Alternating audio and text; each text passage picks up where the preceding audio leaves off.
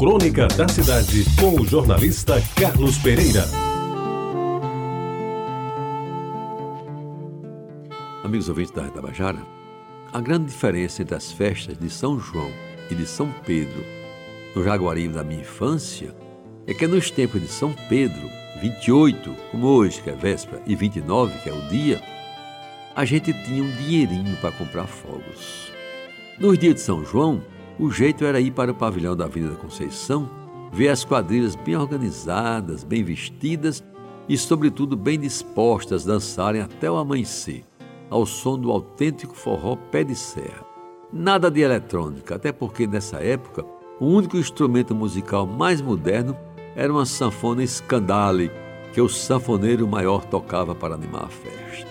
Pois bem, a véspera de São Pedro nos encontrava com alguns mil réis no bolso, porque invariavelmente o governo do estado havia pago os salários do mês de junho entre os dias 25 e 28. Aí sobrava algum que o meu pai distribuía com parcimônia e com a recomendação de que economizem porque não haverá suplementação.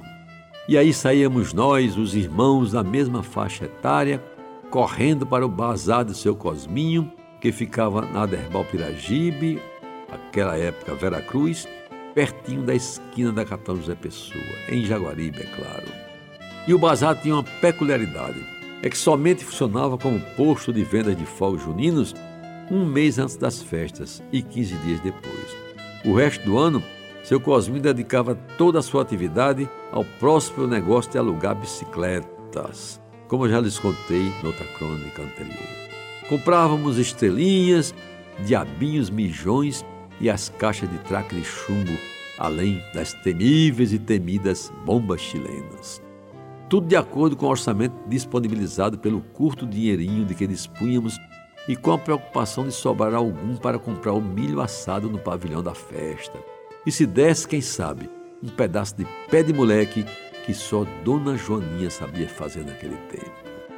Amigos ouvintes, são lembranças de um tempo que passou, que deixou muitas saudades, algumas das quais, as mais especiais, fixadas na imagem das lanternas coloridas, estilo sanfona, que logo nos primeiros dias de junho meu pai ia buscar no armário onde passavam todo o ano bem guardadas.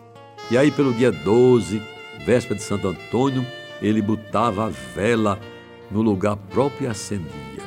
Era um espetáculo inigualável aos meus olhos curiosos de menino de oito anos, ansioso por ver aquela lanterna balançando, pendurada na janela da sala da frente, todo mundo passando pela rua e parando para olhar as lanternas mais coloridas da Rua da Concórdia. E quando chegava o dia 30, acabava o mês de junho e com ele também acabavam os festejos juninos da minha querida cidade, do meu querido Jaguaribe. E aí só restava, meus amigos, o desejo de que o resto do ano passasse bem rapidamente, a fim de que aqueles espetáculos sem igual voltassem a acontecer na minha rua, no meu bairro, em Jaguaribe, que era e continua sendo até hoje o meu mundo. Você ouviu Crônica da Cidade com o jornalista Carlos Pereira.